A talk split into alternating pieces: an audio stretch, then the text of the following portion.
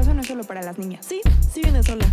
No, no pertenezco a la cocina. Sí, sí me voy a poner eso. No, no estoy estudiando mientras me caso. Sí, sí me llevo bien con otras Sí, mujeres. sí me voy a comer todo eso.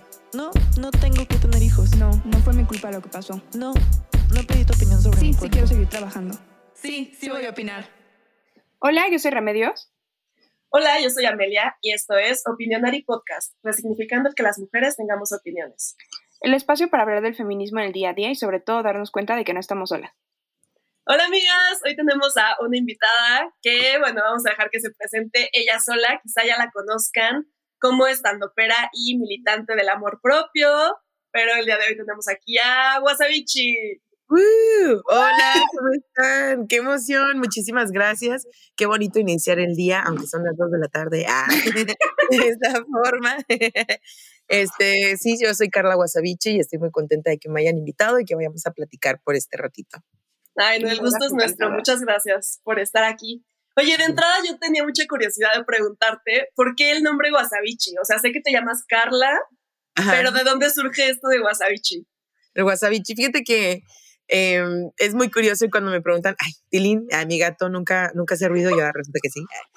Es muy curioso porque cuando me preguntan, eh, me, da, me da un poquito de pena, no te lo voy a negar, y siempre tengo dos historias, ¿no? La primera es que hace mucho en Facebook tú podías poner stickers y ese sticker, haz de cuenta que era un sushi y un, un wasabi, y llega el sushi y le dice, what's up, B? Entonces yo recuerdo que lo vi se me hizo muy gracioso y una amiga le escribí por chat y le dije, ay, B, wasabi, wasabi, wasabichi. Pero también resulta que cuando yo siempre llegaba con mis amigos y los saludaba, era como, what's up, bitches, what's up, Ajá. y así. Entonces ellos de que, ay, ahí viene la wasa, wasabi, wasabichi, y también ahí como ese complemento. Ay, Órale. No, sí está bien, muy justificado. Yo pensé que era como, porque en Monterrey dicen como guasa, como de es broma, Ah, y sí, como sí. haces stand-up, yo dije, chance de ahí, como que es muy bromista, no sé. Ándale, ándale. Y no, pues es what's up, bitches. Ah, es como decirle a todo el mundo, hola, perra. Ah, Ay, yo sí. esa más bien. Muy bien. ¿Y cómo prefieres que te digan? Carla, guasa, este, wasabichi. Pues yo, la verdad, siempre le doy a la gente la opción de cómo se sientan cómodos o cómodas, porque hay gente que no me puede decir Carla, de que, o hay gente que, ay, es que qué pena decirte guasa. Yo, pues, como te sientas cómodo, o sea, yo cualquiera de las, de las dos formas, mi papá siempre guasabichita, eso me da risa, o sea, ya hasta mi papá es como, como es, incluso a mi sobrino le dice guasabichito, y yo, sí, porque nos parecemos mucho. Ah, este, y, y es muy curioso porque antes no me gustaba que me dijeran Carla, porque Ajá. sentía que Carla no era como algo extraordinario como Wasabichi que llama la atención. Y, y en este proceso, desde que inicié, he estado en la separación del personaje, que es. Wasa, a conmigo, que soy Carla, ¿no? Entonces, por eso ahora es Carla Wasabichi. Pero ya yo le doy la opción a la gente de tú dime Wasa, Wasabichi, Carla, excepto Carlita, no me gusta todavía que me lo diga. Ok. Esa fragmentación todavía no. Todavía Oye, no. esta parte de, por ejemplo, que dices del personaje y todo, por ejemplo, que en tu casa te digan wasabichi, pero en tu casa supongo que eres Carla, o, o realmente eres un mismo personaje, o siempre eras así, siempre fuiste así. Sí, fíjate que siempre he sido así, o sea, desde chiquita siempre he sido eh, muy carismática, diciendo cosas. Ahorita que he estado como en esta exploración de regresar a quien era antes, Ajá. o mínimo como agarrar de esas cosas. eh, el sábado antepasado fui a una fiesta y yo la verdad es que he estado en este proceso de como encontrar qué era lo que me gustaba hacer de niña, ¿no? Como para reencontrar de nuevo la alegría o la felicidad de la vida, porque octubre fue un mes muy pesado. Y, y me acuerdo que yo siempre llegaba después de la escuela, prendía la tele y eran los 10 más pedidos en MTV y yo me ponía a ver todos los videos y me ponía a practicar las canciones, pero los bailes. Entonces a mí me encantaba siempre aprenderme los bailes y bailar y estar así. Entonces yo a cualquier lugar que llegaba y ponían alguna canción de esas era como, yo ya me sé los bailes. Entonces yo era esa de que se ponían a bailar y así. Yo en ese entonces no tomaba ni nada y la gente era de, pues, ¿qué se metió? Y yo, solo es Es natural, así soy. Exacto, esto es natural. Entonces, siempre he sido muy ocurriente, siempre he sido como muy, no pues para improvisar, pero alguien dice algo y luego, luego se me viene a la mente algo gracioso y, y es muy curioso porque pues sí, desde chiquita lo he traído. Ay, qué Qué padre. padre. me dio mucha risa. Creo que un video que vi tuyo, ya no me acuerdo, donde decías como, es que la gente siempre, no, como que yo solo contaba historias de mi vida y de repente la gente me decía, ay, qué chistosa eres, deberías hacer stand-up. Y tú, pues es que solo sí soy, ¿no? Ándale, y yo así de, ah, pues muchas gracias por reírte de mí. De mi vida. de no, mi es que, vida. o sea, verdad, me llama mucho la atención porque, o sea, la verdad es que ya, o sea, bueno, conociéndote eres como una persona muy, ¿cómo decirlo? Como que tranquila, como que inspiras confianza luego, luego, y también siento que es como por la forma en la que hablas y todo. Y no sé, ¿alguna vez has tenido como algún problema, ya hablando como en feminismo, de que te digan como, es que no te comportas como una señorita, o como esta parte de que solo los hombres generalmente hacen ese tipo de comentarios, o hacen reír, o así? Como es más común, ¿no? Muchas veces. Sí, sí, siempre, siempre a mí me decían. De hecho, o sea, yo tenía muy clavada como esta creencia y creo y estoy trabajando en eso de tú, o sea, nadie te va a creer como pareja porque dices maldiciones, porque llegas a un lugar y eres muy confianzuda y luego luego llegas y agarras, pues sí, o sea, confianza con la gente. Y yo es que son los cachetes. Ah, verdad, pero pero sí, o sea, sí me sí me decían mucho eso y por eso creo que de cierta forma me empecé a limitar, porque yo llegaba, digo, a las fiestas y yo ¡eh! y sudando y todo y las demás morras pues sentadas con sus taconcitos y así y yo, ¿no? Entonces, Claro. eh, sí, sí, siempre me decían que eso iba como a causar cierto problema de nadie te va a creer porque pues eres muy, muy loca, por decirlo así. Ujú. Sí, pues es Oye, que- yo no, perdón. Ah, no, perdón, o sea, justo iba a decir que creo que todas crecimos como un poco con esta, con esta idea justamente de tienes que ser como bonita y como que toda amable y así. Por ejemplo, lo de las groserías también es un tema como que, no, o sea, en mi casa, por ejemplo, mi papá sí es muy grosero, pero con mis tíos y todo, como que nosotras era de no, que las niñas no digan groserías, ¿no? Así como que Ya. cuidándonos y todo, cuando pues, realmente pues, no tiene nada de malo tampoco, ¿no? Y es como, Exacto. pues no sé, creo que sí es importante eso, como darnos cuenta de que no solo los hombres pueden ser como chistosos o no hay ciertas cosas que solo los hombres puedan hacer y que tampoco ensucia tu imagen perfecta de soltera, ¿sabes? De Exacto. Sí, luego también es bien catártico. O sea, a mí también me educaron así, ¿no? De que no puedes decir groserías y súper castigos por decir groserías. Y desde que vivo sola y así como que he tratado también de, de, no sé, con terapia y demás, como de entender estas limitantes y que muchas vienen justamente del machismo. También como que digo, es que ¿por qué no digo groserías? Pues porque me enseñaron que no, pero pues de repente si estoy enojada no tiene nada de malo decirlas, ¿no? Y ya, Exacto. de repente soy súper mal hablada, pero todavía como que sola o con mi novio, porque con más gente me da pena y prejuicios, ¿no? Y, este, y sí, es súper catártico, o sea, así de, no, chingada madre, ¿por qué? Sí, yo me, Entonces. Ah, yo, yo me acuerdo que una vez mi abuelito por parte de mi papá, no sé si se pueden decir groserías aquí. Ay, Ah, sí, no, sí, lo que quieras. Nada más es Bueno, una. es ya no, hablada que pero sí, sí, Las que quieras. Quítenme la de las 10 que puedo decir. Este, que, bueno, dos cosas. Cuando yo estaba chiquita, mi mamá me decía que cada mala palabra que decía me las anotaba mi ángel de la guarda en una libreta.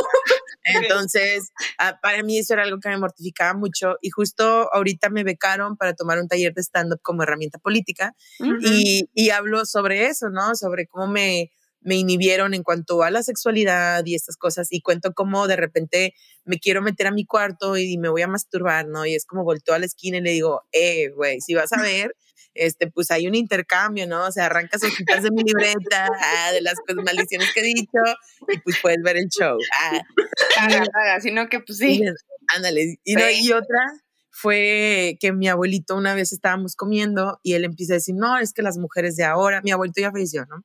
Y no era muy fan de él, no lo voy a negar. Entonces, el de que no, este, las mujeres de ahora, este, se quieren casar de blanco, dicen maldiciones, ya no son vírgenes, así como todas esas tonterías. Y entonces yo nada más me acerco y lo abrazo, ¿no? Y le digo, abuelito, que te valga verga, güey. O sea, chingado, no mames, ¿sabes? Así como, no mames. Y el vato todo impactado y yo, ahí está, ahí está, o sea, hasta en tu familia estamos. O sea, digo, yo sí me aguanté un chorro en cuanto a la virginidad por la religión, ¿no? Yo aguanté como hasta los 26 años que hice mi debut sexual porque yo no pierdo nada. Ay, contrario, yo gano, yo gano.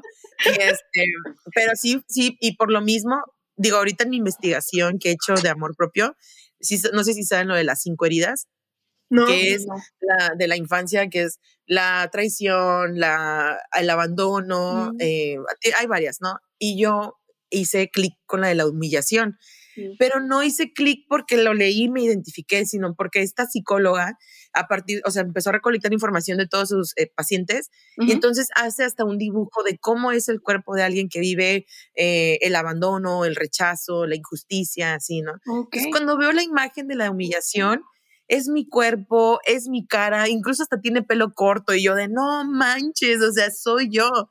Y ahora que lo he estado leyendo, he estado como entendiendo varias cosas de, de por qué soy como soy y por qué he estado batallando mucho en mi proceso del amor propio, ¿no? Claro. Wow. Pero está muy loco, está muy loco. De mentes, acabando de grabar lo busco, ya lo anoté. Sí, se los paso por WhatsApp, ahí lo tengo, Sí, sí. lo rolo. Ah. Qué loco, gracias. Oye, justo ahorita que hablas esto de tu abuelo y demás, justo es una duda que yo tengo, o sea, desde mi prejuicio e ignorancia, obviamente, como que yo tenía esta idea de que las regias todavía estaban como bastante atrasadas en el tema feminista, ¿no? Y creo Sí. que hasta lo he mencionado en varios episodios y me he visto bastante, no sé, ignorante. Pero justamente recientemente, como que los últimos meses he conocido a más regias, más norteñas, este, de Chihuahua y demás, súper feministas, súper activistas, súper woke, este, tú también eres de Monterrey, eh, y demás. Entonces quería como platicar un poco de eso, o sea, ¿qué tal está el movimiento allá? ¿Cómo lo has vivido? Eh, ¿Conoces, no sé, como que está igual que en Ciudad de México? ¿O si sientes que es más complicado de repente por toda esta cultura católica? ¿Qué onda con los hombres? ¿Hay aliados, no hay aliados? ¿Cómo lo están viviendo?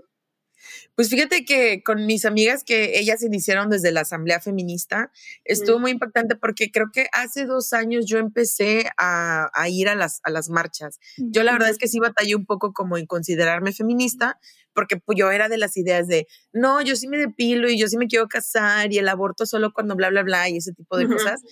Y, y en el momento en el que fui, curiosamente fui con mi socia de un- el proyecto que tengo que se llama Estas son viejas, eh, llegamos y la verdad es que me dio mucha, no sé cómo decirlo, o sea, como lloré mucho de lo bonito y de la energía que se sentía, porque hubo una parte donde todas caminamos debajo de, de un, un como puente donde pasan los carros y el eco de todas gritando fue algo que me impactó mucho y incluso el momento cuando hicimos el minuto de silencio, no sé si escucharon de este caso, se me olvidó el nombre, pero era un señor muy adinerado que, que mató a su esposa, creo que hasta con un vato o algo así, y es un señor que escapó, pero que trabajaba en, en, no sé, en, en una empresa muy importante. Creo que sí. Y ahí estaba ella, ahí estaba la niña, ¿no? De que, de que falta mi mamá, falta mi mamá. Entonces, em, cuando hablo, hablo con ellas, y de hecho cuando ya llegamos al punto final de reunión, justo ellas mencionan esto, de que, oigan, hace dos, tres años éramos 50 personas y es mucho, o sea, de que éramos 15 y luego fuimos 15, 50 y ahora miren cuántos somos, como 300. Entonces, la verdad es que sí ha estado creciendo mucho el movimiento.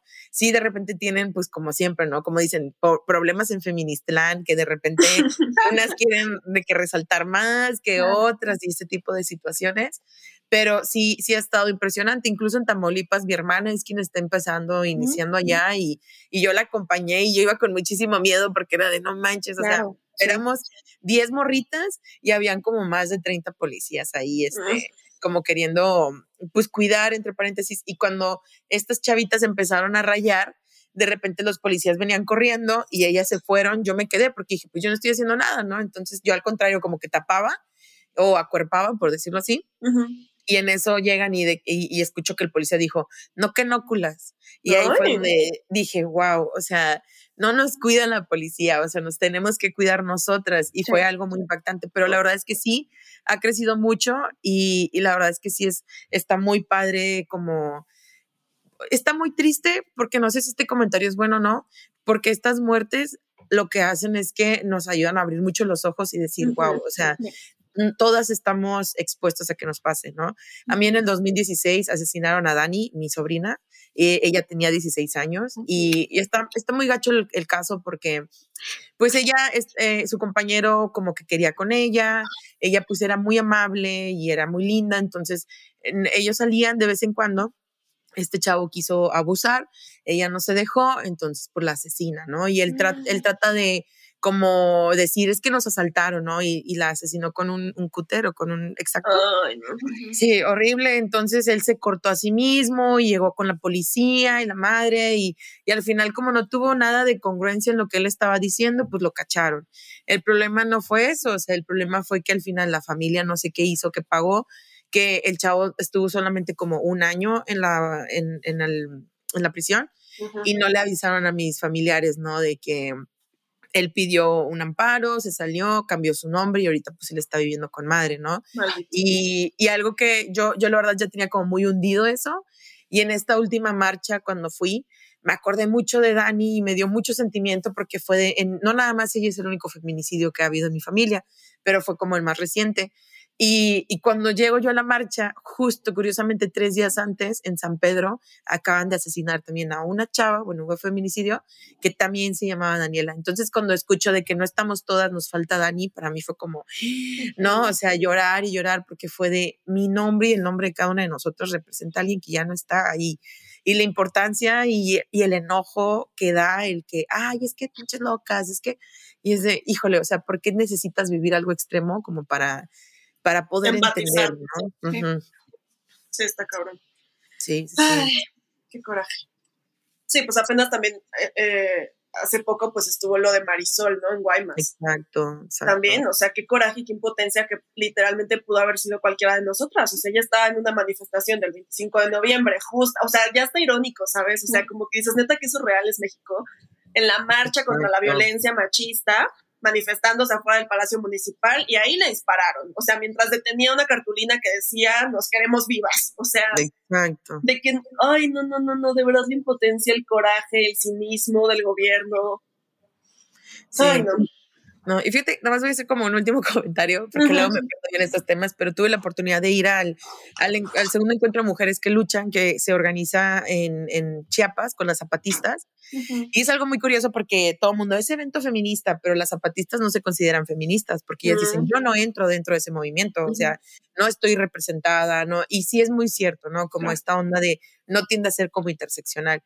Pero en el momento en el que llegamos, hubo, y hubo una día de denuncias que nada más iba a durar como tres horas y éramos más de, no me acuerdo, más de mil mujeres y las denuncias duraron los tres días del evento, ¿no? O sea, nosotros ya nos íbamos el domingo en la noche y todavía seguían las denuncias.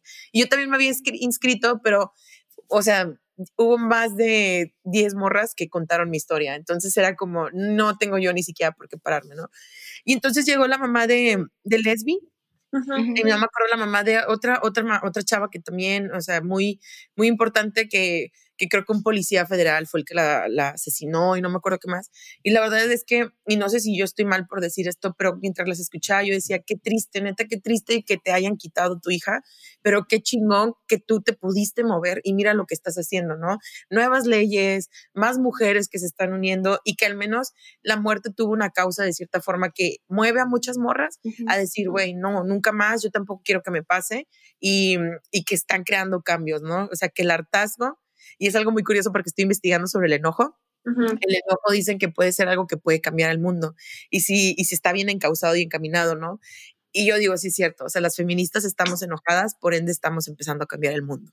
Ujú. Qué fuerte. Pero sí, tienes, creo que tienes toda la razón. O sea, bueno, yo ahorita ya estás ya llorando. Yo lloro por todo.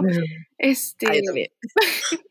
pero sí, creo que tienes toda la razón. O sea, es esta parte de, como dices, no le tiene que pasar ni a mí ni a nadie, ¿no? Y no tienen por qué seguir pasando estas cosas. Y duele mucho cuando te enteras que todos los días siguen pasando, ¿no? Creo que es Sí. lo que más, más impotencia siento, es porque dices, es que, es que, ¿qué cambiamos? Es que, ¿qué hacemos, no? O sea, como esta parte de impotencia de decir, no puedo yo sola, pero entre todas, bien que mal, creo que sí estamos comenzando a crear como esta conciencia y este cambio de mentalidad en todo, como para decir, tal vez es poquito, tal vez no voy a hacer el gran cambio, pero te estoy segura de que en algo estoy apoyando, ¿no?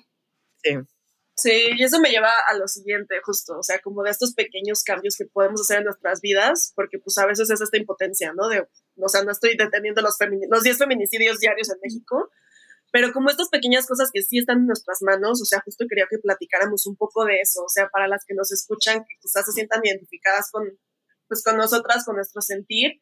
Eh, no sé si ustedes tengan, por ejemplo, algo que hayan aprendido en torno al feminismo en el 2021, eh, que en este año de su deconstrucción, que sabemos que es permanente, pues sigan, o sea, aprendí esto, me quedó súper claro y el próximo año lo voy a dejar de hacer o lo voy a hacer, o sea, como qué, qué aprendizaje traen así fresco de, de su, del último año.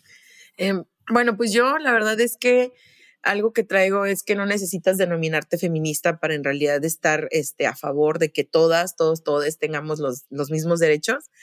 Em, la importancia de una interseccionalidad, porque sé que no es una rama del feminismo, pero la importancia de entender que aunque aquí las tres seamos mujeres, cada quien vivimos diferentes discriminaciones y eso es algo que me ha abierto mucho la mente porque yo antes sí era como, pues, y me da pena, ¿no? Pero yo sí era pro vida, ¿no?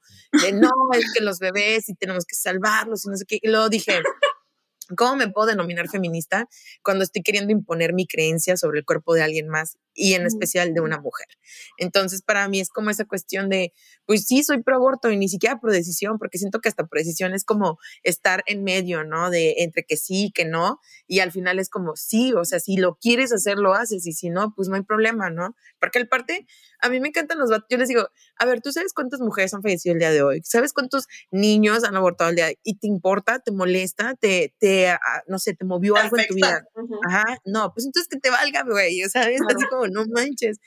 Y, y, la, y la verdad es que la magia entre morras, eh, que estamos en el proceso de deconstruirnos, que es muy doloroso, pero juntarnos como morras que estamos dispuestas a, decir, o sea, a mí me falta todavía, ¿no? Y siempre me va a faltar, es como también la cuestión del amor propio pero juntarme con morras que están dispuestas a cuestionar sus creencias, para mí es algo completamente mágico y por eso es como una aquelarre, ¿no? Como el reconocernos como las brujas que somos, sin ver el, bruja como algo malo, sino como somos sabias, somos muy inteligentes y el empezar a apropiarnos de nuestro lugar, nuestro espacio y ver que hay más, para mí es algo que pues me inspira y me motiva mucho. Y fue, fue mi aprendizaje de las mujeres somos muy chingonas y independientemente de que nos llevemos o no, siempre nos estamos ayudando. O sea, lo veo como el ejemplo más fácil de, oigan, me bajó, alguien trae algo y todo así.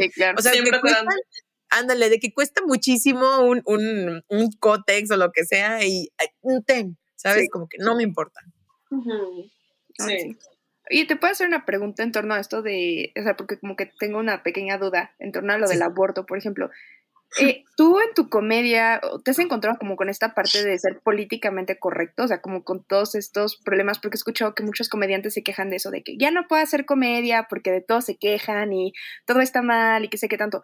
¿Tú te has encontrado con esta parte? O sea, tú definiendo como una, o sea, una mujer en la comedia, ¿te has encontrado con esto? ¿O es más como los hombres quejumbrosos? No, fíjate que bueno, en el segundo encuentro de mujeres que luchan, eh, el último día era como el día de arte entonces yo logré, no me, no me pude inscribir para hacer stand-up, pero sí logré ser host. Entonces yo dije, yo aquí voy a aprovechar para hacer mi comedia. Y antes de irme, decidí hacer el, el, la rutina que tengo de el taxista verde que me acosó. Entonces cuando empiezo de que yo pensé que está libre del acoso por estar gorda, pero no, resulta que la gente quiere un poco de esto. Y ahorita ya le, ya le agregué al chiste como yo admiro mucho el acoso porque el acoso no discrimina, el acoso es equitativo, ¿sabes? O sea, es, este, es incluyente, es incluyente. ajá, es como, parte, claro. Exacto, de que deberíamos de aprenderle eso al acoso, ¿sabes? Pero cuando dije eso de que lo del acoso, en eso una chava empieza a gritar, no, compañera, no, de eso no te vas a estar riendo. Y, y yo, ¿qué? Volteo. Sí, de la cosa no vas a estar haciendo risa, no sé qué, así. Y yo me impacté muchísimo y me enojé y de repente le dije, a ver, para empezar, no me vas a interrumpir. Y le dije, dos, cuando yo estoy hablando del acoso, estoy hablando desde mi experiencia, no desde la experiencia de nadie más. Y tres, ¿cuál es la diferencia a alguien que ahorita venga y haga un poema, que haga un baile? Le dije, reírnos también es resistencia. Y yo ya estoy harta que me hayan quitado mi felicidad, que me dé miedo de salir a las calles y por hoy, el día yo, de, hoy, yo decido tomar el control de mi narrativa y decir que ya no se van a reír de mí, se van a reír conmigo y como yo decida, ¿no? Entonces la morra se quedó así como callada y mejor se sordió y se fue.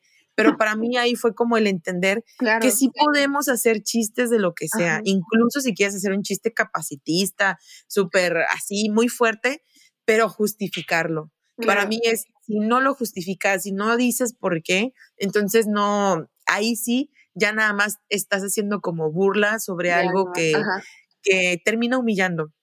Y en un taller me decían de que la comedia en las manos equivocadas puede ser una herramienta de opresión, en especial si seguimos perpetuando clichés. Claro, pero fíjate, está, está muy padre y está muy interesante porque hay veces en las que justo hay chistes que uno como que, justo como feminista y como que vas a aprender a construirte y todo, dices, me río, no me río, estuvo muy bueno, pero me puedo reír, no me puedo reír, ¿no? Sí, sí, sí. Y entonces como que creo que esta parte justo que dices de, o sea, de dónde viene y cómo se está haciendo es como lo fundamental y creo que, o sea, también si nosotros comenzamos a verlo así, de esa forma, entonces como que no es, no es enojarte con la persona, es enojarte con el problema, pero es, es poder reírte de la situación y poder entender de dónde viene, ¿no? Entonces, sí. esa es una de las grandes dudas que yo tenía y gracias.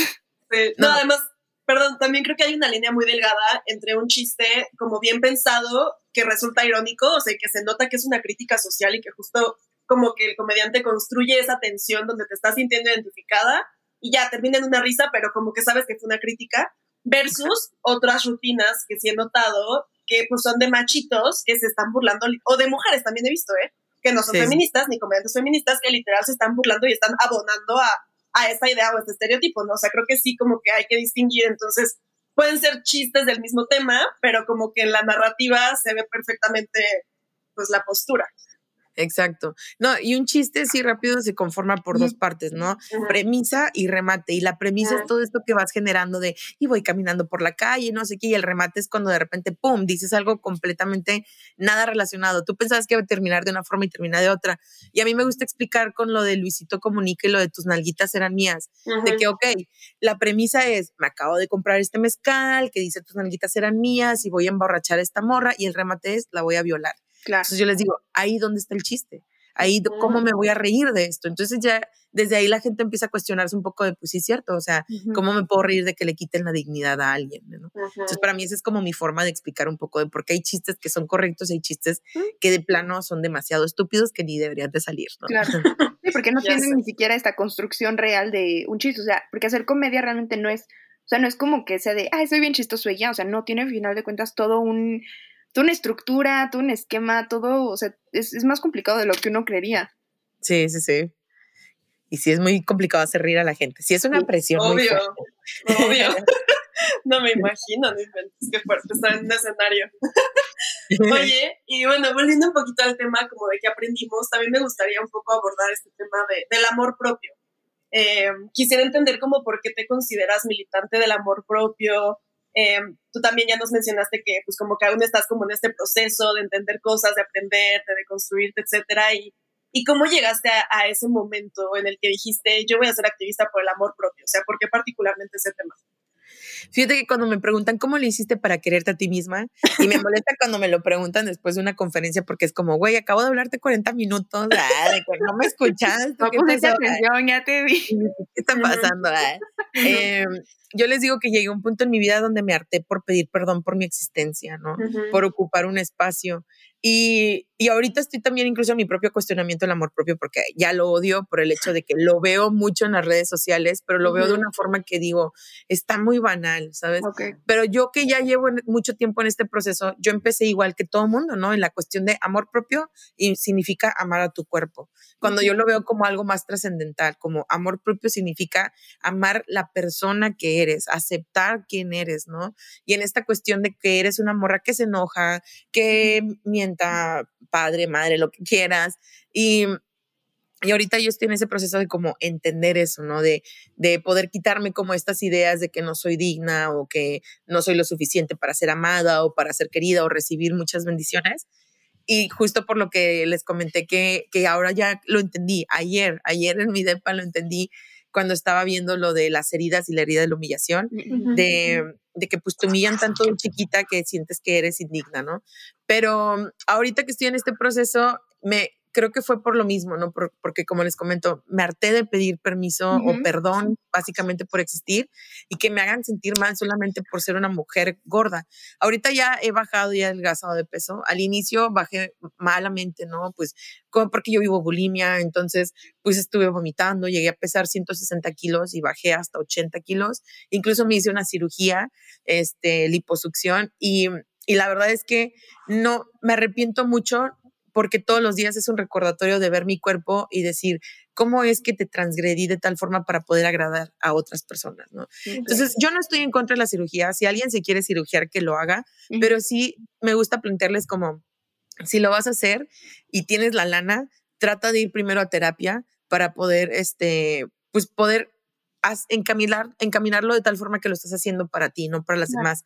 Porque yo pensé que al día siguiente me iba a levantar y me iba a ver más delgada y iba a ser como, a huevo, güey, ya lo logré, ahora ya soy feliz, ya me liberé. Y fue como ¡ah! más trauma, dismorfia, ver mi cuerpo completamente diferente, estar caminando con los drenajes. O sea, fue Claro, algo sí. que, que pues sí me afectó y que apenas estoy como volviendo a reconocer porque me odié a mí misma por haberme hecho eso, ¿no?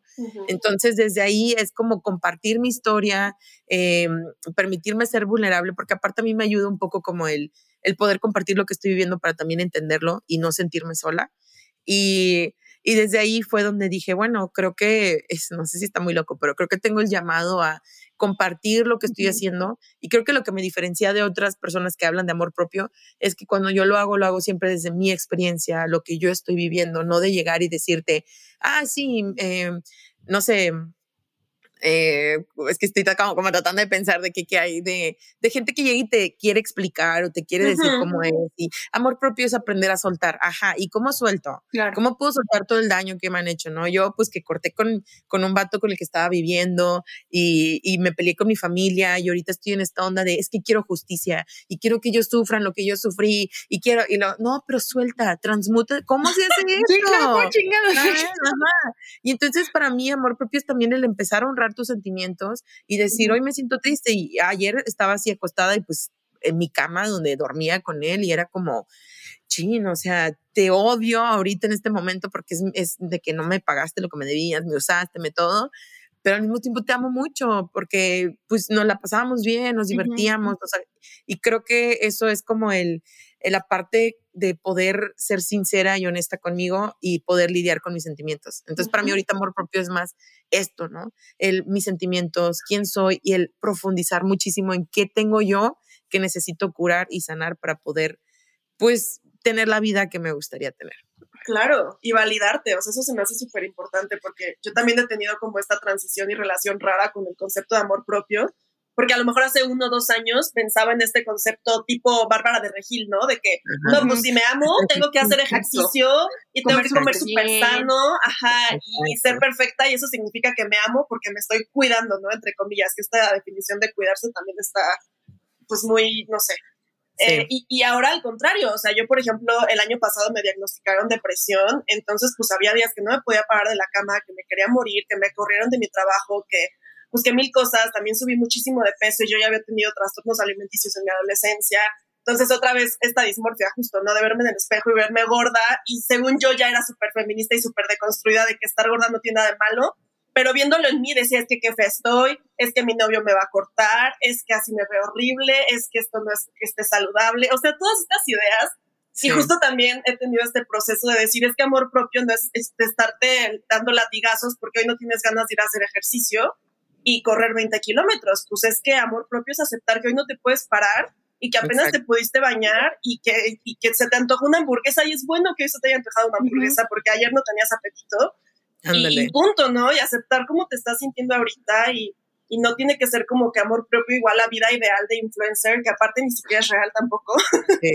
Entonces, sí, o sea, es, es, no sé, como que bastante, no, no tan rosa o blanco y negro como lo pintan de repente, y pues se me hace padre que personas como tú, por ejemplo, que tengan una plataforma que le hable a muchas mujeres y a muchas personas, pues sean así de transparentes, ¿no? Y te lo agradezco mucho, como que ayuda mucho a, a ver que las cosas no tienen que ser perfectas y que no estás mal si, pues si un día X, o sea, no quieres sí, comerte sí. un avocado toast, ya sabes. Ándale. Y fíjate que tocaste algo importante. Yo me di cuenta de que el amor propio no es cuando yo puedo salir y me tomo fotos y estoy feliz y estoy viviendo la gran vida. Uh -huh. El amor propio es justo el momento más oscuro porque yo estaba haciendo ejercicio y en mi mente estaba, ya estás cansada, ya estás cansada. Y es una constante guerra, mi mente conmigo, ¿no? Entonces siento que a veces soy dos personas.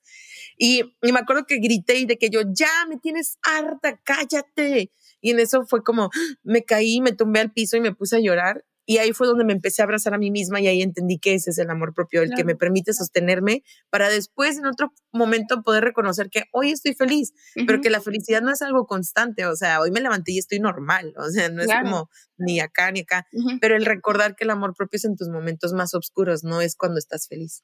También, exacto. Que me gusta muchísimo que no hablas solamente de una cuestión física, ¿no? O sea, si bien todas sabemos que influye y que tiene que ver y que todo, que no es esta cuestión de 100% física de cómo me tengo que ver o tengo que aprender a amar mi cuerpo como es, sino que realmente es una cuestión también muy mental, ¿no? O sea, de decir, aprender a conocerme, aprender a quererme, aprender a estar bien conmigo sí. en la mente antes de poder estar como bien con mi cuerpo, ¿no? Porque creo que uh -huh. muchas veces nada más se aterriza eso, ¿no? A, sea el body positive o sea el extremo de ponte súper delgada y súper fuerte, ¿no? Pero como que se aterriza mucho a lo físico dejando de lado completamente la parte mental, que es la más importante. Exacto, exacto. Sí, que muchas veces amor propio también va a ser tener tu guardadito cada quincena para terapia. Ándale. ¿no? O sea, cosas así que o ahorita tomar un café con una amiga, o sea, y no necesariamente es, no sé, o sea, cosas más vendibles, ¿no? Así es, así es. Ay, qué fuerte. Oigan, y hablando de esto también, me gustaría como que platicáramos un poco de empoderamiento. O sea, ¿cómo ven ustedes el empoderamiento? ¿Qué han aprendido los últimos años? Porque para mí, no sé para ustedes, pero para mí también ha transicionado mucho el concepto, como con esto del amor propio. O sea, hace algunos episodios Remy y yo platicábamos de que tenemos esta definición de éxito feminista o femenino todavía, de que Sí. una mujer exitosa es la que logró ser CEO de una empresa transnacional y va entaconada todos los días a la oficina y se compra su café de Starbucks y gana miles de dólares y vive en un penthouse, ya sabes. Y hablábamos mucho como de no, o sea, el éxito también puede ser, este, no sé, vender helados, o sea, lo que a ti te haga sentir exitosa y bien, ¿no? Y luego Sí. también, yéndome a otro tema, lo del empoderamiento, o sea, que todavía está este debate de empoderarse es estar tomándote fotos en bikini y subirlas, sí o no, y que muchas feministas como que no, porque la purificación, la sexualización, y eres aliada del patriarcado, y otras como de sí, porque eres dueña de tu cuerpo, o sea, como que ustedes en qué momento se encuentran de estos conceptos o cómo lo han visto. Sí, pues fíjate que es muy curioso porque también yo para mí empoderar era antes el concepto de sí, esta mujer que va y hace y deshace y bla, bla, bla. Y, y ahorita yo me he estado cuestionando qué es el éxito para mí, ¿no? Como porque me doy cuenta y ayer que estaba viendo lo de las heridas me pregunté, ¿qué quieres tú en la vida? Pero no, ¿qué es lo que quieres para los demás? Porque me he dado cuenta que hago muchas cosas para aparentar ciertas, o sea, el éxito o, o que adorné mi, mi espacio y mi departamento de tal forma como para que la gente entre y sea de, wow, qué creativa, qué, Mm. ¿sabes? Y ahí digo, pero lo hice en realidad por mí o lo hice como para otras cosas, ¿no? O otras Ujú. personas. Y, y ahorita eh, creo que, bueno, para mí lo definirían como cuál es tu concepto de, qué es lo que te gustaría. Para mí sería empoderarme como el, ahora sí tener, estoy emprendiendo de nuevo, entonces, ahora sí el empezar a emprender, el hacer mis cosas, disfrutarlo, en, eh, regarla, arruinar material y lo que sea y poder crecer. Y, y justo está esta, este concepto, ¿no? Porque este ex con el que pues ya no estoy viviendo, curiosamente, cuando hicimos match, por alguna razón teníamos en común a una morra que cuando yo veo ella tenía pues sus fotos en bikini y así, y esta morra resulta que es mi fan y yo así como que loco. De hecho, le eché un hechicillo donde le dije a él de que las mujeres de tu pasado, tu presente y tu futuro siempre te van a recordar de, a mí porque todas van a ser mis fans. Ay, no, le dije, y hasta que te arrepientas de lo que me hiciste, se va a romper ese hechizo. Ay. Y este, y a veces lo cancelo y a veces lo vuelvo a regresar. Pero justo esa morra se tomaba fotos como en ese trip, eh, como muy sensuales y así, y ponía sus, de que yo no estoy buscando la validación de hombre, solo estoy buscando no sé qué. Entonces yo no sé si en mi machismo o algo era como, no, güey, sí lo estás haciendo, sí estás buscando la validación. Pero al final dije, bueno, ¿y si lo hace qué? ¿Sabes? Al final ni siquiera era ella, al final era el mierda de esta persona, ¿sabes? O sea, ni siquiera, porque con él era, mm, yo le decía, es que mi problema no es que, bueno, pues estés siguiendo a estas mujeres o lo que sea, sino mi problema es que no tengas la honestidad como para decírmelo y que yo te descubro. Ah, de que ya me fui por otro lado, por otro tema. Pero la verdad es que sí es como, yo considero que de repente, y no sé si estoy bien o mal, que de repente sí hay personas o, o mujeres que lo hacen como para, pues sí, algún cierto tipo de validación, pero también al mismo, a la, la misma onda es como, pues cada quien está en su proceso, cada quien está en su momento de construcción. O sea, yo también he subido fotos en calzones. Tal vez la diferencia es que yo pongo como algo el por qué lo hice o por, etcétera pero creo que también es como el honrar que el día de hoy me siento bien guapa y me vale madre si me va a escribir un vato, porque me han llegado mensajes de morros de me la pones gorda y yo, gorda la que te voy así, o sea, ¿sabes? Yo también me les pongo al tiro así, pero, y, y, y sí es como hartante, pero al final eh, creo que siento que a veces como, como morras nos centramos en tantas cosas que si hacemos algo bien, que si hacemos algo mal, que al final es permítenos cagarla y a ver qué, qué pasa, pero sí creo mucho en la prostitución de las palabras en cuanto a hay que empoderarnos, hay que, y, y es como, ay, güey, o sea, ¿y qué es empoderarse? ¿Qué es? Simplemente hay que aceptarnos, hay que querernos, y hay que hacer lo que queramos, cagarla, disfrutarla, y luego si ve- me doy cuenta que no es correcto, o, o para mí, pues entonces X, déjame hago otra cosa, ¿no? Pero sí, es, es- sí es un tema como muy, muy así eh, complicadillo. Ah, Ambiguo. ¿ustedes qué Ah, sí. Me gusta mucho Sí. porque siento que, con, bueno, o sea, lo, como yo lo entendí una vez, porque a mí también me costaba como mucho trabajo esta parte de las chavas en bikini, que dices como de, ah, ¿no? Eh, Ajá. pero yo una vez escuché algo que como que me dejó muy en paz y dije, ok, eso me encanta, que es diferente em- el empoderamiento propio al empoderamiento de todas las mujeres o demás mujeres. Y entonces eso para mí fue como, hizo clic perfecto y dije, ok, soy una morra que está súper guapa, así flaca y todo, y que sube fotos porque quiere, entonces está empoderando a ella misma, ¿no? Pero, por ejemplo, con todo el movimiento body positive, que ves, por ejemplo, una mujer que se diría estereotípicamente gorda subiendo fotos en bikini, no está empoderando a todas, porque no está diciendo, para todas está bien ser así, ¿sabes? No pasa Sí. nada si te ves así y eres igual de deseable y igual de hermosa. Entonces eso para mí como que me como que me dio paz mental, ¿sabes? En decir, ok, no soy mala feminista, solo como que no había entendido bien de dónde, o sea, como dónde puede partir cada una de las intenciones. Ninguna está mal, sencillamente son como diferentes. Puede ser. Sí. Puede ser. Sí, porque fíjate que para mí a veces es, subo una foto y, de- y ayer le comentaba a mi psicóloga de, ¿será que me tengo que tomar otro break de redes sociales? Porque lo subo y es como, ahora sí, valídenme, denme likes, ¿sabes? O denme sus Claro, sí. Y hay veces donde sí contesto y no contesto algunos comentarios porque a veces sí me intimido donde te amo, gracias por ti, mi vida. Y es como, ay, güey. Y ayer que estaba leyendo lo de la herida y la humillación, muchas veces las personas que tienen esa herida es como, no, no, es que no merezco esto, es que no. Y al final también nos culpan por todo, ¿sabes? Como no puedo disfrutar cositas que me puedan dar placer o que me puedan dar felicidad, pero también hasta qué extremo. Porque digo, ya checando esto y acá entre nosotras, es muy loco porque le dije, bueno, si la herida de la humillación es el masoquismo, este, yo lo que me dijo mi psicóloga, yo siento que a veces de repente tú como que vives las cosas muy intensas y luego lo compartes y te empoderas y luego otra vez vuelves a caer, como que sientes que si no Mm. estás viviendo cosas o muy tristes, no vas a poder seguir o continuar haciendo como lo que estás haciendo y yo, y ahí fue donde me tengo que plantear algo, ah, ¿sabes? Entonces estoy como en ese proceso de Claro. por qué lo estoy haciendo, por qué me gusta y ese tipo de cosas. Qué loco, sí. No, y aparte algo real también que creo que está fuera de nuestro control y que yo he aprendido recientemente es como, o sea, como los likes ya en automático eh, despiertan serotonina en nuestro cerebro. Ujú. O Sí, sea, o cañón. no solo los likes, o sea, también como comprar algo por internet, ¿no? O Sí. sea, y ya es como algo que está programado y que es natural en nuestro cuerpo, entonces también de repente es como necesitas likes y ni siquiera es algo consciente, ¿no? Que digas, ah, es por validación, no es por aprobación externa, no sé qué. Es porque Mm. literalmente es la forma en la que tu cerebro en una pandemia encerrado en tu casa sin nada, sin ninguna otra cosa que te produzca felicidad, pues está Sí. obteniendo esa hormona, ¿no? Entonces, pues Claro. también por ahí como que de repente no sentirnos culpables y decir, Sí. a ver, o sea, si me hace sentir bien subir esta foto y que me den likes, pues qué padre, ¿no? Y como parte Ándale. de este amor propio de validar de, o sea, este día eso me hace sentir bien y ya. Y no significa que esté bien para todas las mujeres del mundo y que quiera que todas hagan lo mismo y que, o sea, no, solo a mí me está haciendo sentir bien esto y, y punto.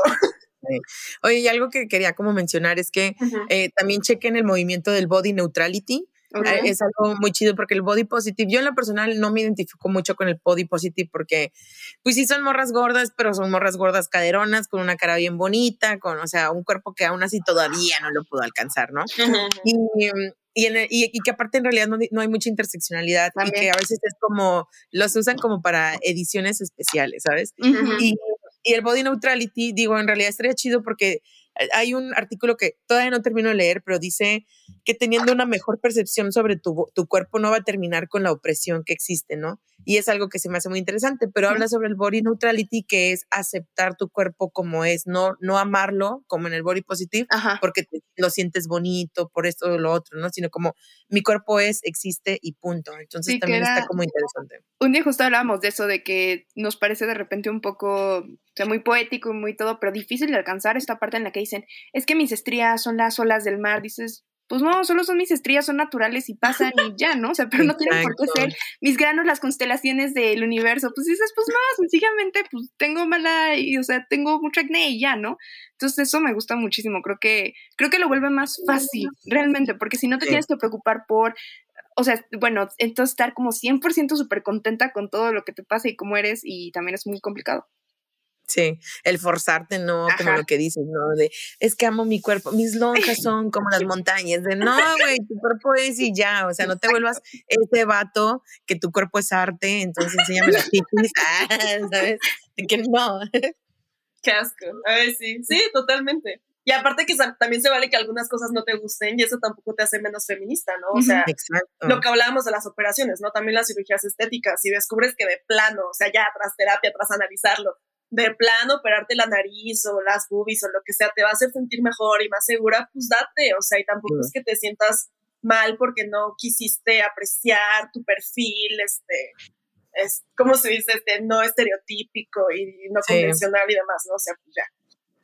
Exacto. Ay, pues sí. Oigan, y ya para cerrar un poquito, eh, ya por último, eh, quisiera que habláramos un poco como de nuestras, nuestros aprendizajes en torno al amor o a las relaciones. O sea, ya que mencionabas esto de tu ex, Guasa, o sea, que, como qué aprendizajes te llevan para el próximo año de que ya como feministas deconstruidas, según nosotras, este, pues seguimos aprendiendo en torno a este tema, ¿no? De relacionarnos con hombres, de ser mujeres heterosexuales, o, o que tenemos relaciones con hombres de repente, o lo que sea. Eh, Pues no sé, ¿qué moraleja se llevan ustedes? Yo me llevo eh, que, bueno, el amor propio siempre lo he visto como que tiene diferentes ramitas, ¿no? Desde la familia, el trabajo, el, el- amor, amigos, ¿no? Y me doy cuenta que necesito trabajar mucho en el aspecto de mis relaciones interpersonales. Entonces, eh, tiendo a entregar mucho, tiendo a dar, me tiendo a vaciar, me siento como una jarrita que se vacía por los demás, pero que ni siquiera hago eso por mí misma. Entonces, este aprendizaje que me llevo ahora es cómo me puedo cuidar a mí. Eh, de la misma forma que cuido a las demás personas, porque yo tengo diabetes tipo 2, me enteré en el 2020 y mm, a partir de ahí sí empecé a cuidarme muy bien, pero de repente, de nuevo, va a un punto donde no me siento digna, no me siento de tal forma. Entonces, me, me ha enseñado que necesito ponerme a mí en primer lugar. Y por primera vez en mi vida me estoy reconociendo cosas, me estoy reconociendo a mí misma y el no buscar la, la validación en otras personas, sino como dármela yo. Y poner límites, porque a pesar de que llegó esta persona que quise mucho, sí me enseñó en cuanto a lo que no quiero volver a experimentar, en cuanto a lo que no estoy buscando en una pareja, pero el poder hablar y decir las cosas fue algo completamente para mí que me hizo salirme de mi zona de confort. Entonces, eh, si yo no hablo las cosas o me enfermo y también empiezo a agarrar mucho enojo y mucha ira y algo que de la herida de la humillación es que tenemos esta maña de castigarnos a nosotras de tal forma que pueda castigar yo a la otra persona, ¿no? Como lo que dicen de venganza es tomarte tú el veneno y esperar que alguien más se muera. Eso es lo que yo tiendo a hacer, ¿no? Entonces, em, mi aprendizaje es justo eso, que yo soy la persona más importante, que no me tengo que sentir mal y quitarme las culpas de, "Ay, es que me enojé con mi mamá o es que ya no estoy hablando con este y con el otro, sino como el, el en realidad plantearme conceptos de qué es la libertad para mí, qué es el amor para mí, cómo sería yo en realidad feliz o cómo podría ser para mí una vida muy bonita, estable. Y, y me llevo justo eso, ¿no? Ponerme en primer lugar, a, hablar y decir las cosas, porque mi voz es importante y no debo de sentirme mal por pedir o exigir cosas que a mí me gustaría que puede que se me den o no se me den. Y este, y el empezar a reconocerme y darme, pues el amor que le doy a otros, poder dármelo a mí. Ay, qué Qué padre. padre. Sí. Este, yo creo que yo a poner límites y a no, pero sobre todo como a las terceras personas, o sea, no tanto como que en tu relación, sino como, bueno, o sea, evidentemente sí, pues, ¿no? Lo más importante, pero como no ceder a estas presiones externas que muchas veces existen, ¿no? Como de que tienes que hacer las cosas de cierta manera o como que en cierto tiempo, como todo este tipo de, de presiones que siento que de repente no son un problema real en tu relación, pero puedes como que comenzar a jalarlos y puede comenzar a ser como problemático. Sí. Totalmente. Yo eh, creo que algo un poco opuesto, que es curioso, pero justo acabo de, de darme cuenta y justo lo estoy trabajando, que yo soy una persona súper individualista, o sea, súper individualista, este, y al contrario, o sea, de lo que tú decías, Guasa, yo no daba nada, y también seguro por Claro. una herida y que también lo estoy trabajando en terapia, pero de que yo cero vulnerabilidad, siempre súper fuerte, como de que no, si me dejas yo estoy bien, ¿eh? O sea, yo no necesito nada de ti, ah, si quieres sí tú vete. Este, entonces, al contrario, o sea, ahora como que mi, mi nuevo reto es como mostrarme también un poco vulnerable, no tenerle miedo a hacer como estos planes en pareja, porque antes sentía que si los hacía y no sé, ah, como que no se completaban, pues me iba a destruir, entonces nunca me dejaba, ¿no? Como ilusionarme, hacer planes y así. Y entonces ahora es esa parte, o sea, como empezar a entender que si bien mi vida no se va a acabar si no se hacen, o sea, y no dejar ese lado, pues tampoco pasa nada si, si me ilusiono, si confío, este, que puedo confiar en esta pareja que ya elegí, que ya me demostró de mil y un formas que sí puedo confiar en él, em, y demás, ¿no? O sea, como que esa parte es la que yo ahorita voy a estar practicando y, y pues también romper como con todo este tal vez también ya estereotipo de feminista súper independiente, súper fuerte, este, súper con un cascarón alrededor, que es cero vulnerable, que nunca le va a hacer el desayuno a él. Sí, sí. Porque pues también no pasa nada si, si un día te nace y, y sobre todo si no es con un machito, ¿no? Si ya viste que tu pareja pues está ahí para ti y, y demás. Y, y bueno, eso es como lo que yo ahorita voy a estar trabajando. Fíjate, así nada más quería tocar un poquito. Cuando te escucho, yo también era muy, y tiendo a veces a ser así. Y cuando conocí a esta persona, hubo algo que me despertó mi lado femenino que yo siempre he traído muy oculto. Entonces, para mí era como, yo te cocino, yo te lavo, yo, y me sentía traicionera del que al feminismo, ¿no? Así que yo, pero creo que es parte también de lo que estamos luchando, el que tú te permitas ser, Ujú. hacer. No tengo una amiga que me dijo, yo me estaba negando a mí misma el hecho de que quiero tener hijos, ¿no? Entonces, es como qué chido, ¿sabes? Y qué padre poder darnos como ese espacio y esa oportunidad de vivir cosas que nos privamos porque tiene que ser así, bla, bla, y es como, de nuevo, es tu vida, tú tienes que poner tus propias cosas, tus ideas y demás, ¿no? Ujú. Totalmente. No, y además terminas haciendo el feminismo como otro catolicismo, ¿no? Que te dice, tienes que ser así, así, seguir estas reglas de este libro. Y si no, Sí. no aplica. Y se nos olvidó que era al revés, ¿no? que el punto era Exacto. que cada quien hiciera lo que quisiera. Ándale, sí, sí, sí. Ay, pues bueno, pues muchas gracias por estar aquí. Ay, Ah, espera, perdón, perdón. perdón, yo solo quisiera. ¿Tienes como las tres mejores respuestas al acoso que puedes dar? Las tres mejores respuestas al acoso. Bueno, una vez, eh, bueno, una vez, este lo he escuchado, ¿no? El de chiquita y de que chiquita la que te cuelga. Ah, no. Dos era, eh, que no me acuerdo cuál, porque cuando me ha pasado, de repente yo lo que hago es que me acerco a ellos. Entonces, eh, me pasó que una vez estaba yo caminando y veo a un chavo y me empieza, y yo empiezo a caminar hacia él bien rápido y digo, ¿qué pasó? ¿Qué pasó? ¿Qué quieres? No, no, no, no. Y yo, no, no, no, me estabas hablando. ¿Qué quieres? Y él, no, es que yo, yo sé que me estabas admirando. Ah, y yo sé que estoy muy guapa, pero todo esto es con mi consentimiento, no cuando tú quieras. Y en eso el vato lo vi y el vato me di cuenta que él me tenía más miedo a mí del que yo le tenía a él. Claro. Entonces encanta. cuando ya me fui, de repente yo estaba temblando, ¿no? Claro. Así. Entonces yo usualmente lo que hago es que, eh, digo, sí los insulto de que de repente de que gorda y yo, gorda ya la, la quisieras tener, como ese tipo de cosas, o gorda, pero yo sí, sí soy gorda, pero no soy tú gorda.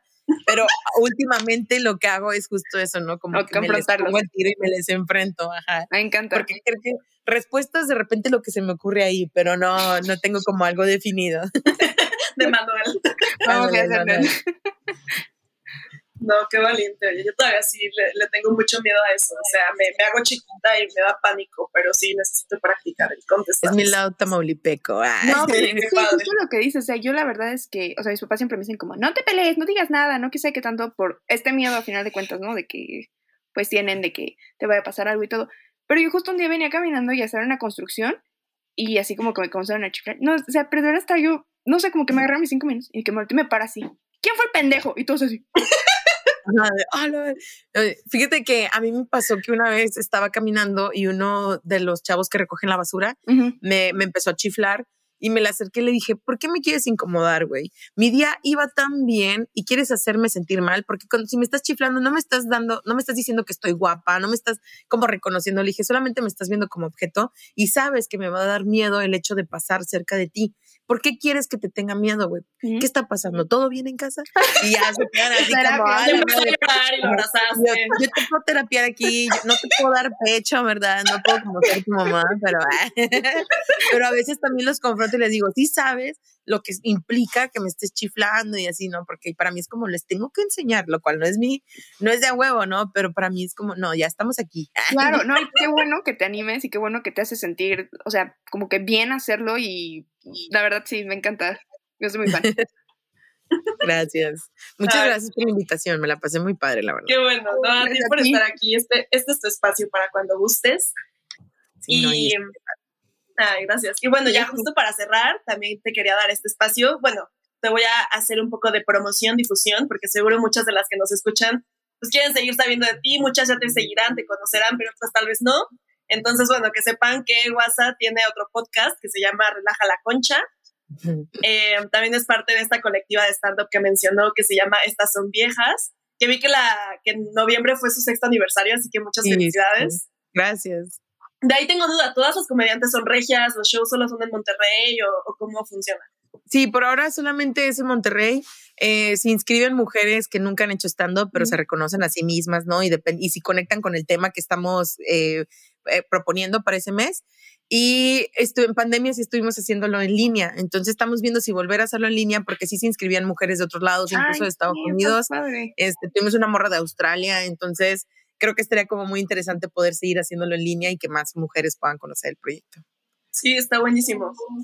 Y bueno, ya por último también eh, recomendarles el reto I Fucking Love Myself Challenge, del que pues no sé si nos quieras contar tú un poquito más. Sí, pues bueno, en este proceso y en el momento en el que inicié en el amor propio hubo un punto en mi vida donde recuerdo que fui a un antro y cuando, porque había quedado en el top 5 de Comedy Central, entonces dije, no, necesito ir a celebrar. Le digo a mis amigos, vamos a este antro, veo un chavo en la entrada y yo, él hoy va a ser mío. Ah". Y cuando entro ya andábamos beso y beso y en eso él se va al baño y cuando regresa se fue con sus amigos, ya no conmigo. Y cuando me acerco, porque era como mi amor, aquí estoy, ah, em, él dice, está gorda, ¿verdad? Guácala. Entonces para mí, pues antes gorda era como una palabra que me afectaba muchísimo. Y voy a hacer un mini paréntesis y me retorno a cuando tenía 14, 15 años que fui a mi primera tardeada, llego a este antro, me vestí con mis mejores zapatos y de coquetilla audaz, ay, mis calcetas de crinolina y así, ¿no? Y me acuerdo que el pelo súper relamido y escucho que el DJ dice, que vengan las mujeres guapas por un CD. Ah, de que casi un disquete, ¿no? Que vengan por un CD. yo me fui corriendo por el CD. Cuando llego y abro la puerta, este, me volteé a ver a este señor y yo, vengo por mi CD y me volteé a ver y me dice, dije mujeres guapas. Entonces, para mí en ese entonces yo no entendí, ¿verdad? No tenía las herramientas que tengo ahorita. Claro. Yo solo recuerdo que me sentí mal, no me dio el CD, me fui a mi casa y me puse a llorar y me puse en el espejo a verme y a decirme, claro, pues mírate, pinche gorda, horrible, no sé qué, así. Y solo me acuerdo mucho de este sentimiento de odio y mis ojos bien llorosos y me fui a dormir, ¿no? Y curiosamente regresando a cuando conozco a este vato y de que, ah, está gorda, ¿verdad? Guácala, lo que sea. Y yo de ya nos habíamos besado, no mames. También, o sea. Ay, qué pedo. Me acuerdo que me voy a mi casa y curiosamente hago lo mismo. Me meto al baño, me veo en el espejo, me pongo a llorar y empiezo a decirme, claro, estás gorda, ¿quién te va a querer? No sé qué, bla, bla, bla. Y en eso sentí como, me empecé a cuestionar, ¿no? De, ¿cuándo va a llegar alguien a quererme como soy? ¿Cuándo va a llegar alguien a darme el amor que me merezco? ¿Cuándo? ¿Cuándo? Sentí como un golpe en la cabeza y fue de, ¿cómo que cuándo? O sea, esa persona está aquí y eres tú. Entonces, a partir de ahí fue cuando dije, ¿qué puedo hacer? Porque me, me dolió mucho darme cuenta que mi felicidad siempre la estoy poniendo en manos de otras personas, no la estoy poniendo en mi control. Entonces decido, em, inspirada por el blog de una chava de 100 días sin miedo, eh, hacer 14 retos. Curiosamente, eso fue a finales de enero y empecé del primero al 14 de febrero porque mes del amor hacia ti, por ende, las demás personas. Y ya son 14 retos que, mm, que son cosas sencillas, entre paréntesis, dependiendo de cómo estés, funciona, como cantar la canción que más te gusta, hablarle a alguien con quien no has conectado y tomarte fotos. Y el tomarme fotos era lo más importante porque me las quería tomar en brasier, en brasiercito y falda. Y cuando me las tomo, mientras yo llorando, porque Pisces, cáncer, cáncer, ah, demasiada agua y aquí, em, estuvo muy curioso porque el día que subo las fotos, yo ya he tenido personas que me han hecho bullying, ¿no? Me escribió una morra y me dice que el 14 de febrero, que estaba muy contenta por ver mi proceso, que siguió todos los 14 días lo que estaba haciendo, que ella no se atrevió a hacerlo porque no se sentía lista, pero que me quería contar que ella estaba a punto de quitarse la vida y que al ver lo que estaba haciendo yo dijo, ok, un día más. Entonces yo solo recuerdo que solté mi celular y me puse a llorar porque nunca sabemos el impacto que pueden tener las cosas que hagamos, ¿no? En especial cuando lo hacemos por y para nosotras, nosotros, ¿no? Y en el momento, yo por eso trato de siempre bajarme a mí misma y decir, si vas a hacer algo, lo estás haciendo para ti, no lo estás haciendo para las demás personas, ¿no? Entonces el reto simplemente sí ha ayudado a mucha gente, sí, sí me han escrito y de que gracias porque estaba deprimida y ahora estoy haciendo esto y bla, bla, bla. Y la verdad me encanta invitar a la gente a que lo haga, este, para que puedan salirse de su zona de confort y, y pues reconocerse a sí mismos o a sí mismas. Para mí es como el primer pasito. Entonces... Y, es muy padre saber que, que yo por hacerlo por mí, hay mucha gente que también se inspira y lo puede hacer. Qué padre. Ahí estaremos haciéndolo seguramente. Sí, lo vamos a intentar este año. ¿Es por Instagram? ¿Ahí subes todo? Sí, ahí subo todo, Instagram y en Facebook. Entonces, pero ahora ya quiero evolucionarlo y como mínimo subir los retos a YouTube o algo para que la gente lo pueda ver y, y pues vivirlo. Qué padre. Ay, pues bueno, Gracias. muchísimas gracias por Sí, todo lo que muchas haces. gracias. Nos estar aquí. todo. Y bueno, pues que tengas un muy bonito día. Eh, Igualmente. Nos escuchamos pronto, seguramente. Y pues este es tu espacio para cuando gustes. Nos encantó tenerte. No, hombre, muchas gracias a ustedes. Me encantó conversar con ustedes, iniciar mi día a las 2 de la tarde. y este, y espero pronto pues volver a vernos. Igual. gracias. Y gracias a todas las que nos escuchan. Hasta la próxima, amigas. Adiós. Bye.